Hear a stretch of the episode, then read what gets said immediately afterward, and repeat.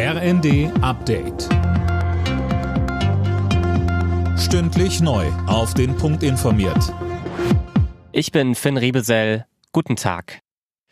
Der Bundestag hat das neue Infektionsschutzgesetz und damit auch die Corona-Maßnahmen für den Herbst beschlossen. Das Gesetz sieht eine FFP2-Maskenpflicht in Bus, Bahn, Arztpraxen und Pflegeheimen vor.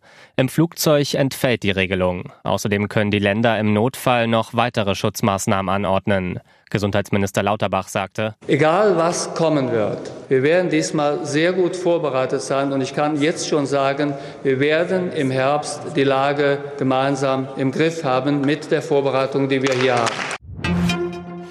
Die Europäische Zentralbank reagiert auf die steigende Inflation und hat den Leitzins erneut deutlich erhöht, um 0,75 Prozentpunkte. Künftig müssen Banken 1,25 Prozent Zinsen zahlen, wenn sie sich Geld bei der EZB leihen wollen.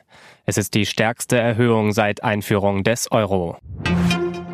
Großbritannien macht sich Sorgen um die Queen. Elisabeth II. geht es nicht gut, heißt es aus dem Buckingham Palace.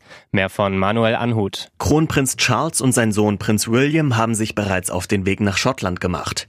Dort hält sich die 96-Jährige derzeit im Schloss Balmoral auf und wird von ihren Ärzten überwacht.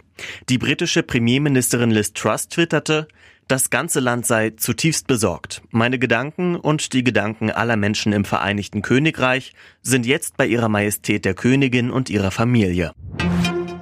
Forscher haben eine bislang unbekannte Dinosaurierart in Deutschland identifiziert. Es handelt sich um einen Pflanzenfresser, der vor mehr als 200 Millionen Jahren auf der Schwäbischen Alb lebte. Der Dino hat demnach Ähnlichkeiten mit den großen Langhalssauriern. Alle Nachrichten auf rnd.de